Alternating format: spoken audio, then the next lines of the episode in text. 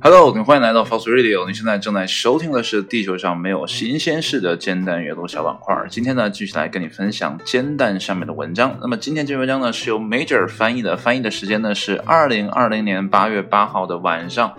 二十一点十三分啊。这个好久没有跟你分享煎蛋上面的文章了，呃，到底为什么呢？如果你听了听说你就知道了啊。我这大半年都经历这些什么事情？那为什么今天要跟你读呢？呃，是感觉今天好像比较闲，因为我还没有想到接下来我要做什么啊，所以呢给自己放飞一下。那还有呢，就是这篇文章啊给我的感受可能啊跟大部分人的感觉有点相似啊，就是因为疫情的影响，我们好像悄无声息的已经来到了八月份，呃。加上呢，啊前啊大概差不多两三个月的时间哈，大家很多人都会在家自我隔离，那么消失了那几个月，然后还有很多人呢，因为疫情，呃，可能有很长时间没有办法去上班，尤其像学校的老师啊等等等等的，那么很多人似乎有半年的时间啊没有正常的啊工作和生活了，那这对于很多人来讲呢，感觉就像是消失了整个半年，那。即便我们恢复了一些啊，这个正常的生产和工作，但是很多人还是觉得有一些缺失。但相对于我们而言呢，肯尼亚的学生，那这一年可能真的就很惨了。为什么呢？就是这篇文章的标题叫做《肯尼亚消失的2020学年》。那么在整个肯尼亚呢，整个学生哈，不像我们的学生一样哈，可以在家上网课啊，大家就该干嘛干嘛，还高考啊都正常进行了。但是在肯尼亚这些事情。好像都没有发生，那到底是怎么回事呢？闲话少叙吧，我们来看今天的正文是怎么说的。那么对于肯尼亚的学生来说呢，二零二零年呢是消失的一年。当地的教育官员呢在七月份宣布，他们将取消二零二零学年，并让全体学生在明年重读。是的，你没有听错，他们会在二零二一年呢重新活一遍的二零二零年啊，跟我们比一下。好像真的没有办法比哈，那么肯尼亚呢，应该是唯一宣布整个学年无效的啊，并命令学生重念一年的国家。那么十八岁的 A 女士啊，因为这个名字不太会念哈，呃，而且她翻译的也是女士啊，就这么叫吧叫 A 女士。那么她说呢，这是一场巨大的悲剧。为什么他会这么说呢？他呃原来呢是想哈，呃，在今年拿到大众传播学的学位和一份工作，好帮助抚养家里的七个弟弟妹妹。那么他接着说呢，大疫情摧毁了这一切。我觉得真的蛮不容易的，在肯尼亚十八岁就可以大学毕业了啊！我不知道他到底经历了些什么啊！本来呢打算毕业可以抚养家里的弟弟妹妹，但是由于疫情，很多事情他都做不了。啊，我们继续哈。那么教育部部长呢，这是 George Michael 哈啊，应该是这么念哈。表示呢，那么在长达数月的辩论之后呢，做出了取消学年的决定。这不仅是为了保护教师和学生免受病毒的侵害，而且呢，是为了解决因学校停课而引起的明显的不平等的问题。到底什么不平等？哈，我们继续往下看。那么，因为呢，该国经济的发展呢不均衡，那么在停课期间呢，很多地区呢是不具备组织视频教学的条件的。但是，取消整个学年，强行将全国学生的进度拉平，真的可以避免加剧教育不平等的现象吗？看到了吗？他们也在考虑哈，或者说焦虑教育不平等这样的一个问题。那么，研究人员表示呢，可能会适得其反。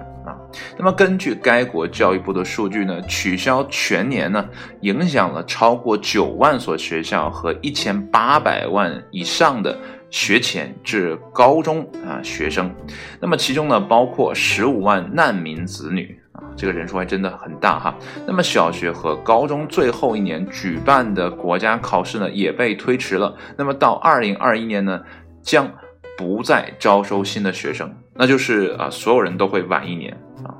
真的不可思议。那在整个人生的过程当中，好像就突然没了一年哈。那么在过去的二十年当中呢，从幼儿园到高中，私立学校啊如雨后春笋般呢遍布整个肯尼亚。那么肯尼亚呢有大约四分之一的学校呢是私立的，得到了啊这个私营企业家啊宗教组织和非营利组织的支持。那么其中呢包括微软的创始人比尔盖茨和 Facebook 的 CEO 扎克啊马克扎克伯格的。投资的教育机构。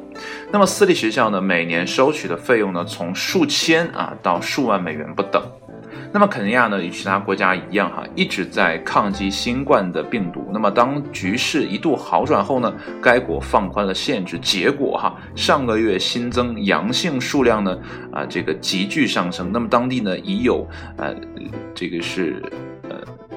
两万三千八百七十三例的感染和三百九十一例的死亡。那么但是呢？由于缺乏大规模的检测，那么实际情况呢可能更为严峻。那么全球发展中心的这个呃，全球发展中心全球教育计划联合主任啊，这个名字这么长，呃，这个叫 Harris 啊，表示呢，将学校停课啊至一月份的决定呢是可以啊理解的，因为呢公立学校的这个环境呢难言啊这个理想。嗯就是很不理想嘛，我想是表达这个意思吧，啊，那么许多学校呢，甚至缺少基本的洗漱设施哦，这跟我小的时候上学好像很像啊，我们那时候都没有室内的卫生间啊，只有一个室内的水房，然后卫生间是不让用的，我们必须去呃室外的啊这个旱厕去解决问题，啊，现在人可能都不能想象了啊，那么在肯尼亚呢，啊可能。比那比我们那个时候还要糟糕，但他也指出哈，此举可能对儿童呢造成毁灭性的打击，因为呢穷人将处于更不利的地位。那么当学校呢重新开放时呢，有些穷人家的孩子呢将不会回来。此外，他预计会有更多的呃这个学龄少女怀孕。这真是很严重的一个问题。那么肯尼亚政府呢承认关闭学校会带来很多挑战，包括呢加剧各地教育上的不平等，儿童呢遭遇家庭暴力的可能性呢，以及辍学的啊这个率的上升。那文章到这儿就结束了。那这篇文章呢主要的内容呢是来自《纽约时报》，所以呢可能前后啊前后文的搭配呢也不是啊很流畅，所以你在我听的时候啊读听我读的时候呢，感觉哎可能。前言不搭后语啊，也可能是我在读的时候并没有啊梳理好整篇文章，但核心意思呢就是肯尼亚的学生真的很悲剧，整个二零二零年就消失了。消失的一年对于啊很多的人来讲呢，可能并没有什么太大的感受，但是当整个社会陷入了这样的一场啊前所未有的困难当中啊，可能对后来的人。会有很大的影响，就是当在这些孩子在逐渐长大之后，他们会发现这一年对他的人生呢将是啊质一样的改变吧。我想是这样，就像文章最后说的，可能很多人的教育不平等的问题在加剧，那很多孩子可能会加呃教那个遭到家暴等等等等的一系列的问题，这都是呃因为疫情所带来没有办法或者说呃当局没有办法解决的这样的一些事情，那真的是。啊，蛮可怜的。那再说回来哈，就是如果说我们不能完成家庭这个就怎么线上教育或者说视频教育的话，那自学可不可以呢？嗯，我就一直在想一个问题哈，就是现在的教育跟我们之前创立这个教育当初的想法还是不是一样？毕竟我们那个时候在啊搞教育哈，在就是说让大家去上学校。啊，无非是为了配合工业发展的需求啊，我们可能需要一些产业工人，我们需要等等等等东西，我们才办理了这样的全日制的学校啊，去学一些技能。包括现在在德国，还有很多的学生都是以上技校为荣的那样的一个状态啊，那他们就是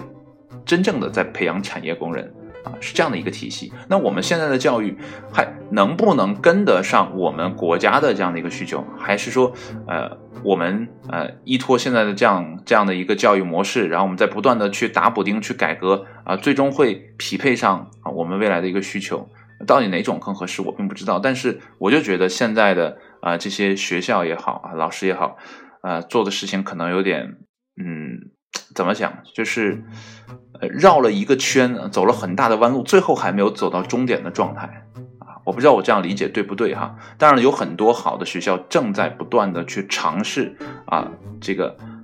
被抛过来的这样的挑战啊，在高考的问题上，大家还是很积极的；然后在解决孩子这样的一个素质问题上啊，有很多学校也是很积极的。大家并不想说让整个教育一潭死水，有的学校。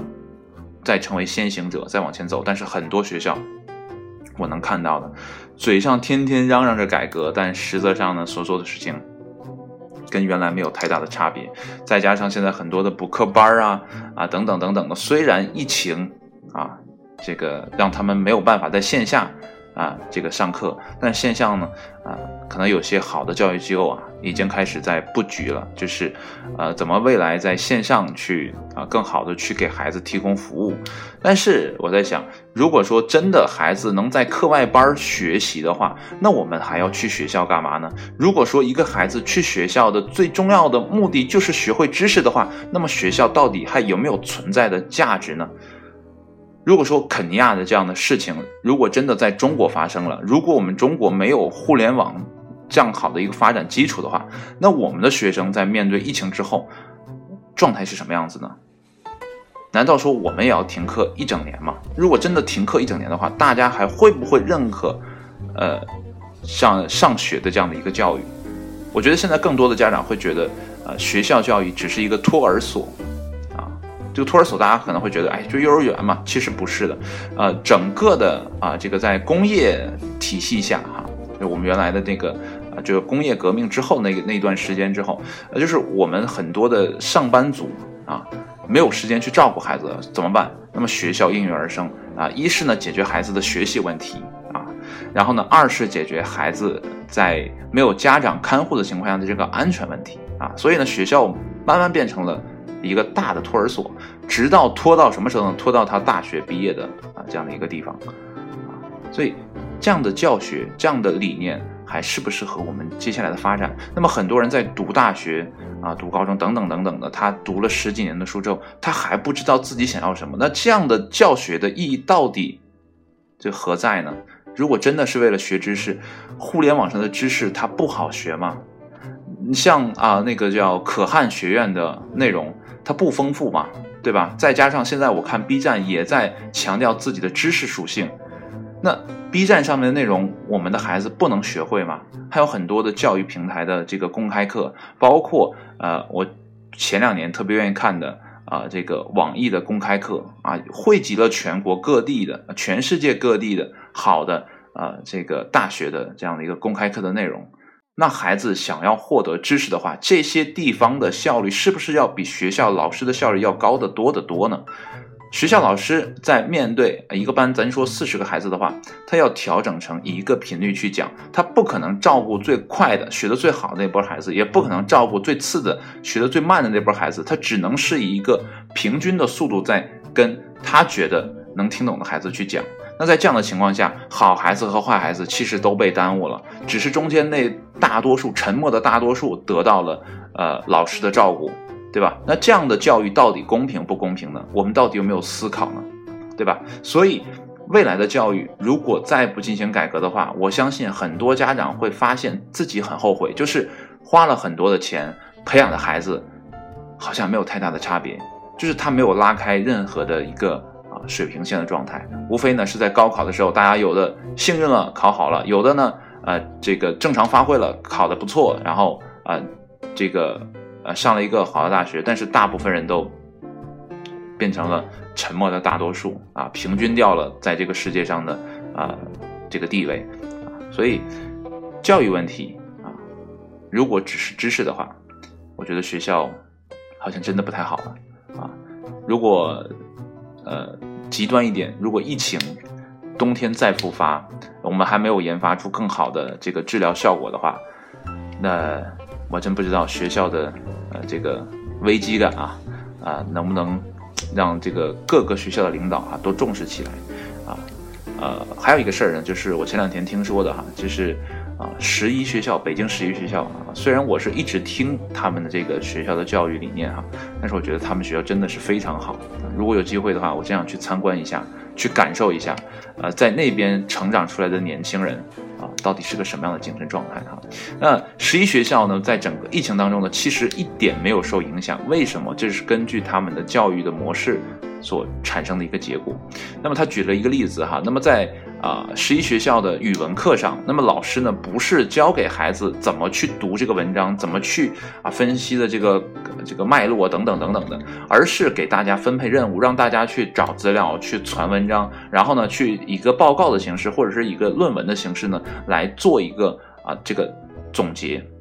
其实，我觉得他们的教育方式就跟我们啊未来的这个生活和工作上面的状态很很像。对吧？一个工作来了，你并不可能拿原来的百分之百的知识和经验去复制到到下一件事情上，对吧？我们只能有原有的经验，然后不断的去调整、去迭代，才可能完成下一件事情。那对于孩子来讲，在学习的过程当中，如果把这个方法论或者这套模式学会的话，那我相信他在未来的生活当中啊，或者说工作当中解决问题将会是轻而易举的，而不是说他背了多少的书，他看了多少先贤的理论，这。我觉得都不重要啊，在学校的话，这都不重要，重要的是他在学校是不是学会了跟人沟通啊，怎么去解决实际遇到的问题。我觉得这是未来学校应该给孩子提供的啊一种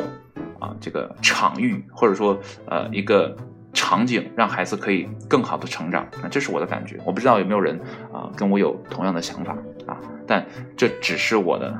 想法。啊！但是有的孩子正在接受这样良好的教育。如果你的孩子还在接受那二三十年前跟你一样的教学的话，你还在纠结是不是该给老师送礼，该去哪个学校，呃，去上课的话，买哪个校区房的话，我觉得你的起点已经很低了，你已经输在了起跑线上，对吧？大家都在说起跑线的这套理论，那你可能已经输在了啊起跑线上。这条起跑线是很多人看不到的，啊，是隐秘的起跑线，但很多人已经输掉了，因为在孩子刚开始学的时候，他就没有掌握那套东西。当然了，这个世界是一个二八法则啊，非常好的实验场，就是百分之二十的人掌握了百分之八十的财富，这个东西我们可能很难去改变它，对吧？所以你的孩子。输在起跑线，我觉得也很正常。就像我，可能也输在起跑线啊，只是我不自知而已。我还在这儿沾沾自喜啊，觉得我看透了什么东西。其实 whatever，我也不是那百分之二十的人，对吧？所以，我也只是发发牢骚啊，吐槽一下。如果你有机会改变你孩子接下来的学习的方式的话，我觉得他有机会啊，或者说更大的机会去成为那前百分之二十的人。啊，我当然这不是一个功利的想法，而只是一个说让孩子变得更好的呃一个建议吧。好了，今天的煎蛋阅读呢，好像让我说成了听说板块哈啊，不过无所谓，我的节目一向是这样的，毕竟啊很久没录啊煎蛋阅读了，所以多说一点啊，我我相信呢，我自己也很舒服啊，这就够了。好了，今天的听说呢，就跟你分享啊，不是听说啊，你看。因为说的实在是太多了啊，又把它变成听说节目。那今天的煎蛋阅读板块呢，就跟你分享到这里了。那我还是推荐大家哈，可以关注一下煎蛋的这个小网站啊，虽然很小，但是里面有好多的内容呢，啊，都可以给你带来灵感上的啊这个触及或者说一些启发吧。那好了，今天就这样了，谢谢你的收听，我们下一期煎蛋阅读虽然不知道什么时候，我们再见吧，拜拜。